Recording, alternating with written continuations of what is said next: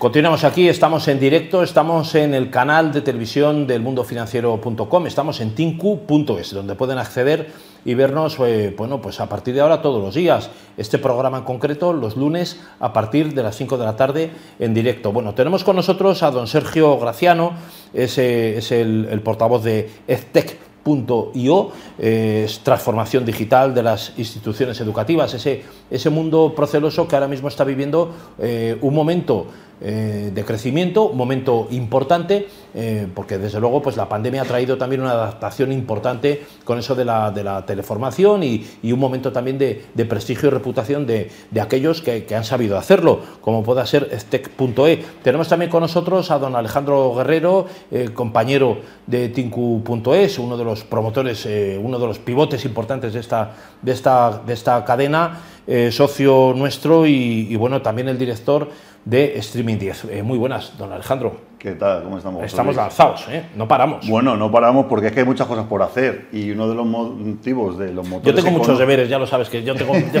deberes permanentes y, y, y, asignaturas pendientes incluso. Pero bueno, permanentes, pero también no hay que pensar, pensar solo en lo inmediato, sino también en el, en el medio y largo plazo y para eso, bueno, pues poner el foco en en la educación y, como sabéis, bueno, los que nos seguís en el otro programa, eh, hermano del mundo financiero, Resiliente Digital, que se emite los martes a las 10 de la tarde, pues hacemos mucho hincapié en que no hay que irse a Silicon Valley para tener la mejor tecnología, ¿no? Y de hecho, bueno, pues una de las, de las cuestiones que hay pendientes en cuanto a la digitalización es el tema de, bueno, de ayudar a las entidades educativas españolas a que tengan la última tecnología para que, bueno, los que estamos estudiando máster, estemos en la universidad, incluso los más jóvenes que estén en los CEIPs o en los colegios institutos que puedan tener bueno, pues las herramientas que están haciendo los alumnos del mañana. Siempre estamos viendo como con envidia ¿no? esas cifras que muestran los países escandinavos ¿no? y a veces bueno, países de, de incluso Latinoamérica, África, que tienes unos, unos índices que, que casi nos, nos cogen por detrás. Desde, y, hace, desde hace ya mucho tiempo, además, ¿eh? pues, que no es una novedad. ¿eh? Exactamente, y ya sabemos que, bueno, estando en un mundo global, ¿no? viendo, por ejemplo, cómo China tiene miles y miles de doctorados por año, pues hay, hay, que, hay que competir, ¿no? Y para ello, bueno, pues está la tecnología. Y hoy, bueno, pues hemos invitado a Sergio, que es un especialista, un profesional, en precisamente aportar la última tecnología a las entidades educativas, especialmente las universidades, para que puedan tener bueno, pues lo último de lo último a la hora de, bueno, de apoyar a los profesores, apoyar a los alumnos y bueno, pues sacar un poco pues, estos índices adelante. Bienvenido, eh, Sergio, ¿cómo estás? Sergio, buenas, bien, tardes. buenas, tardes. Bueno, pues eh, oye, eh, Sergio, eh, cuéntanos un poco lo que hacéis en edtech.io eh, y háblanos un poco de ese reto, si es real o no, ¿no? que es un poco una leyenda que corre también eh, urbana de que la pandemia ha sido una especie de acelerador de, las nuevas tecnologías implantadas desde casa para llegar a las, a las empresas de formación, ¿no? Correcto, o sea, un catalizador por un lado, pero por otro también un, promotor del caos, ¿no? Eh, en cierta manera. Eh, bueno, pues somos una consultora cuya razón de ser es precisamente acompañar a las instituciones educativas ¿no? durante, durante la transformación. Y actualmente, bueno, pues lo que palpamos en el mercado es que hay cierta incertidumbre, ¿no? Como bien indicabas, José Luis, pues a raíz de la pandemia muchas instituciones se han visto obligadas a transformarse de, manera acelerada y, al final un proceso que requiere cierta calma, que requiere cierta planificación y cierta definición, pues se ha abordado de, de cualquier manera, ¿no?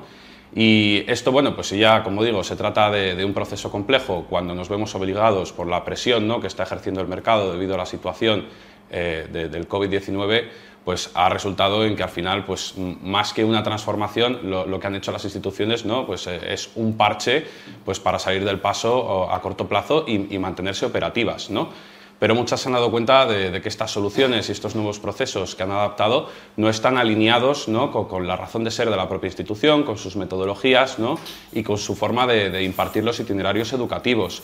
Por lo tanto, esto no se trata ni mucho menos eh, de una apuesta a, largo plazo, sino, por así decirlo, como decía, eh, una forma de salir del paso a corto plazo, pero no es nada escalable sobre lo que la institución y, su ecosistema pueda crecer. ¿no? La, las distintas herramientas de videoconferencia del MS que se han instalado pues no están alineadas ¿no? con el resto de herramientas de la institución, no están alineadas con las, con las metodologías que, que, se imparten y al final, bueno, pues esto ha generado una serie de, procesos manuales añadidos en la parte administrativa de la institución, ya sea del personal, pues como decía, administrativo, personal académico docente o incluso personal de tecnología y a la vez no ha generado una inconsistencia eh, para lo que es los alumnos eh, a la hora de seguir el itinerario educativo. Y, aquí pues lo vemos, eh, a mí me gusta hablar de dos claros ejemplos, ¿no? uno desde la perspectiva administrativa y otro de la perspectiva ya más del alumno. Desde la perspectiva administrativa, ¿no? pues muchas instituciones han contratado lo que vienen siendo herramientas de aprendizaje virtual, coloquialmente conocidas como herramientas de aprendizaje virtual, y en terminología del sector, pues conocidas como LMS, Learning Management System, o EVA, Entorno Virtual de Aprendizaje.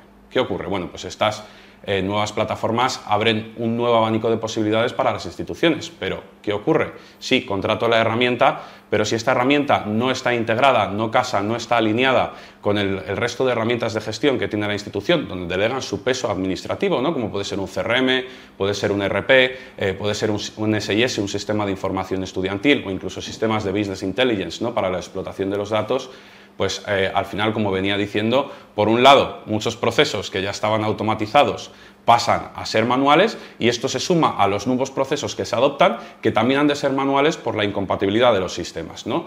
Y aterrizando ya más eh, el ejemplo en un, caso de uso concreto, a muchas instituciones lo que les pasa es, oye, he instalado estas herramientas ¿no? que permiten pues, eh, mm, seguir el itinerario educativo de manera distinta yo quiero automatizar el proceso de cuando un alumno entra, se matricula, pues darle los accesos, las credenciales en los distintos sistemas, ¿no? que todo case de, una forma coherente, pero luego además quiero un retorno, tiene que haber una bilateralidad ¿no? en este flujo de información, donde al final pues el expediente del alumno, que ahora ya está dividido entre distintas plataformas, ha de volver a estos sistemas de gestión y centralizarse ¿no? para que sea la, fuente de verdad de las instituciones.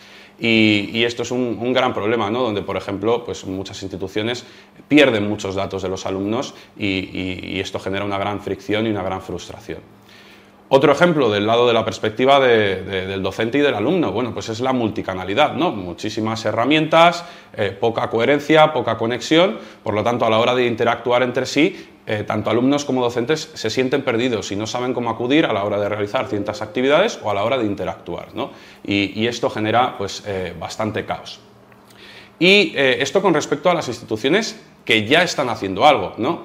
Eh, por otro lado están aquellas instituciones que o bien todavía no se lo han planteado o bien se están empezando a dar cuenta de, que se les está llegando el agua al cuello y estas realmente son las que más nos preocupan, ¿no? porque si no hacen algo de manera inmediata, si no hacen algo ya, ¿no? pues eh, en nuestra opinión están condenadas a, la obsolescencia y, por lo tanto a, la desaparición.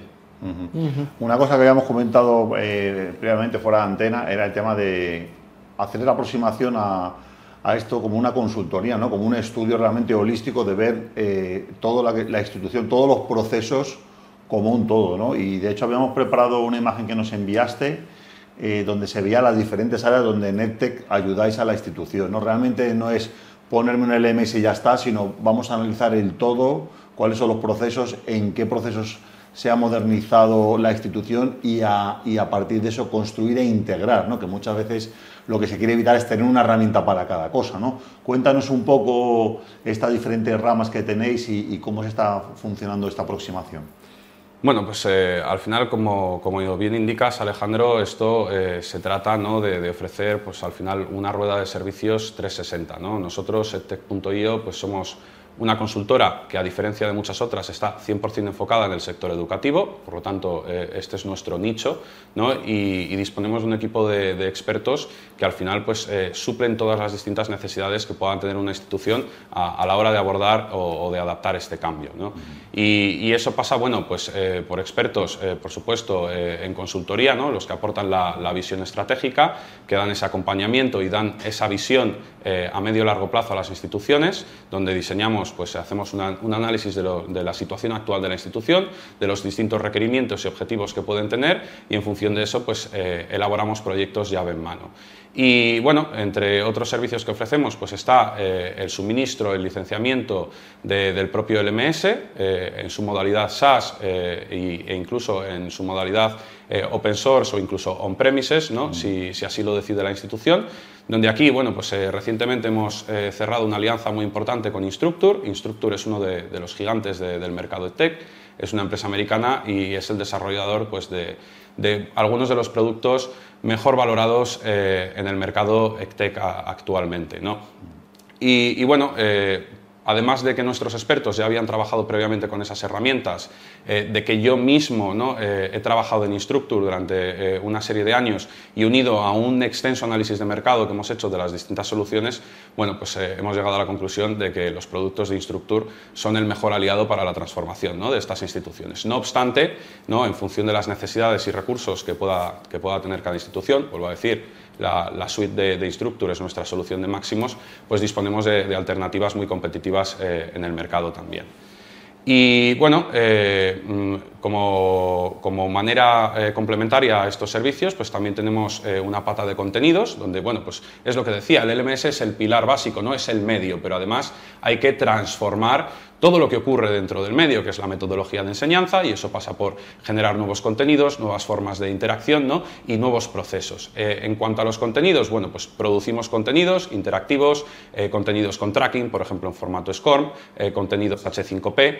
También hacemos conversión de contenidos, ¿no? hay mucho material escrito que puedan tener las instituciones que todavía no tiene ese carácter interactivo ¿no? y, y, nosotros lo transformamos para que pase a tener este, este nuevo componente. O incluso migración, ¿no? Entendemos que eh, abordamos transformaciones para hacer las cosas de manera distinta, ¿no? Como decía, pero evidentemente tampoco queremos tirar a la basura todo el trabajo que hemos venido haciendo, perdón, a lo largo de los últimos años, ¿no? Entonces, la migración de cursos ¿no? y de contenido también es eh, un área muy importante dentro de contenidos. Qué bueno. Y así también se puede ver valorado el, el, propio docente, ¿no? Porque claro, son profesionales que de pronto ya les pilla una edad que tienen que digitalizarse y el ver que, oye, no, es que realmente el conocimiento está, pero quizá a transformarlo, adaptarlo a nuevos formatos que el estudiante está pidiendo, ¿no? Que tenga cosas como, por ejemplo, cosas que no existían, como la gamificación, ¿no? conceptos nuevos que el, el, profesor va a tener que pues, ir poco a poco implementando si es que quiere ganarse la atención de los alumnos en un mundo donde estamos infoxicados, que está el teléfono pitando todo el rato, las tablets en casa. Los, alumnos no se despegan del, del, teléfono de Los chavales con 5 o 10 pantallas en su casa, ¿no? Y hay, hay, que, hay que intentar. Hay que convivir con esa realidad que, que, forma parte del hábito ya, ¿no? Como dice Alejandro, está ya es normalizado, ¿no? El, uso de la tableta, los smartphones, distintos dispositivos. Eh, está, está a la orden del día. Los estudios dicen que, bueno, que ya en, en itinerarios online, más del 70% de los alumnos utilizan exclusivamente dispositivos móviles y esto pues es una realidad. ¿no? Por lo tanto, al final uno de los puntos fuertes que tiene eh, Canvas eh, LMS, que es uno de los productos de Instructure, es que tiene las aplicaciones nativas eh, para dispositivos móviles mejor reputadas del mercado, tanto para Android como para iOS, ¿no? que realmente permiten generar ese puente de interacción ¿no? entre las distintas entidades involucradas en el itinerario formativo y que además permite consumir la formación de una manera distinta. Yo, de hecho, lo comentábamos en Infored, en el Polo Digital de Málaga, eh, la semana pasada, hace dos semanas, perdón, eh, eh, lo importante que es el engagement ¿no? y la llamada a la acción de los usuarios. Yo antes, cuando iba a la universidad, tenía que entrar en el campus virtual ¿no? y a ver qué tocaba hoy. ¿no? Y, no había ningún tipo de notificación ni, ni, de llamada a la acción ¿no? por parte de los sistemas ni de los docentes. Te tenías que enganchar ahí. Te tenías que enganchar tú mismo ¿no? y, ser proactivo y elaborarte tú tu propia agenda. Ahora esto ha cambiado totalmente eh, con las notificaciones de los teléfonos. Exactamente igual que nos llega un WhatsApp, se nos indica que tenemos que entregar una tarea, que tenemos que consumir un vídeo, que nuestro profesor nos ha enviado un mensaje. ¿no? Y lo mismo desde el punto de vista del docente, ¿no? cuando tengo que corregir cuando mi alumno ha entregado el trabajo, cuando mi alumno ha participado en un foro de discusión. Y esto va muy de la mano con otra de las áreas de servicios que ofrecemos, que es la formación. ¿no? Formación para quién? Para las instituciones y formación para los formadores, ¿no? porque el proceso de transformación implica en muchos casos desaprender para volver a aprender. Hay gente que ya está acostumbrada a trabajar de una determinada manera y aunque vea que las cosas van funcionando cada vez peor de manera paulatina, son reticentes a los cambios de rumbo. ¿no? Y ahí es muy importante, eh, en concreto, ¿no? la formación que damos de, diseño instruccional, donde enseñamos a, elaborar contenidos de manera distinta, adaptada pues, a esta nueva realidad, y sobre todo formación en la gestión del cambio, ¿no? que es uno de los grandes retos eh, que podemos tener en la digitalización, que es esa reticencia de la que hablaba, ¿no? donde eh, aquí es muy importante, cuando una institución se transforma, que todas las distintas patas al final estén alineadas. ¿no?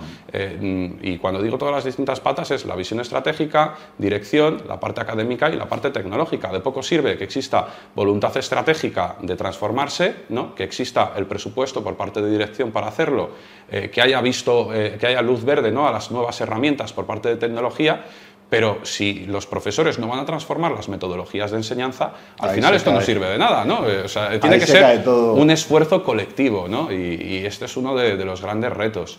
Y, aquí es donde la formación para la gestión del cambio, ¿no? que, la impartimos tanto para docentes como para personal administrativo, ¿no? como para los que generan los contenidos para instituciones más grandes, eh, es muy, muy importante. ¿no? Y, al final, bueno, y ya por último, eh, terminando de comentar la, la, última pata de servicios, tenemos la tecnológica, ¿no? que evidentemente pues, eh, juega un papel crucial aquí, donde pues, integrar con los distintos sistemas, pues como comentábamos antes, CRM, SRP, sistemas de gestión estudiantil, incluso sistemas de gestión de contenido, y todo el resto de herramientas ¿no? que orbitan alrededor del MS y, del ecosistema de aprendizaje, pues eh, es tremendamente importante. Y ahí tenemos pues, eh, ingenieros desarrolladores expertos ¿no? en tecnología educativa eh, que permiten que, esto sea una realidad para, las instituciones. Qué bueno. Pues muchas gracias, Sergio. Bueno, como veis, edtech.io, una empresa puntera, no hay que irse a Silicon Valley para tener la mejor tecnología para tu universidad, una empresa que está dando empleo, de hecho, bueno, tienen previsiones de duplicar su plantilla para final de este año y bueno, pues ahí tenéis el, contacto de Sergio para que bueno, tengáis de primera mano la mejor tecnología a vuestras manos y no solo eso, sino también un apoyo para bueno, evitar eso de que dicen de que la cultura mata estrategia, tener la posibilidad de formar al equipo docente para que bueno, ellos también eh, eh, los podamos influir, que entiendan todas las ventajas adaptar ese cambio, quizá para personas, pues pregunto, profesores que tienen más experiencia, más mayores, que les cueste más estos cambios tecnológicos tan disruptivos y al final, bueno, llegar a un buen puerto de tener la tecnología funcionando al 100%. Pues José Luis, eso era un poco todo. Vamos a la siguiente sección. Fantástico, vamos, a, vamos a ello. Sergio Graciano, muchas gracias. ¿eh? gracias y enhorabuena por ese esfuerzo que hacéis en EdTech .io, yo creo que, que, que, bueno, en un momento además también de, rampa de crecimiento, o sea que hay, que hay que aprovechar esas cadenas que llegan que son fortuitas, ¿no? Hay momentos en los que uno tiene que estar ahí. ¿eh? Correcto, sí, hay que aprovechar el impulso pues, para seguir haciendo un impacto positivo ¿no? en la sociedad y a través de la educación en este caso. Estupendo, Sergio, enhorabuena. Alejandro, vamos a la siguiente, nos quedan unos, unos minutos de programa, no se vayan de ahí, volvemos en unos instantes.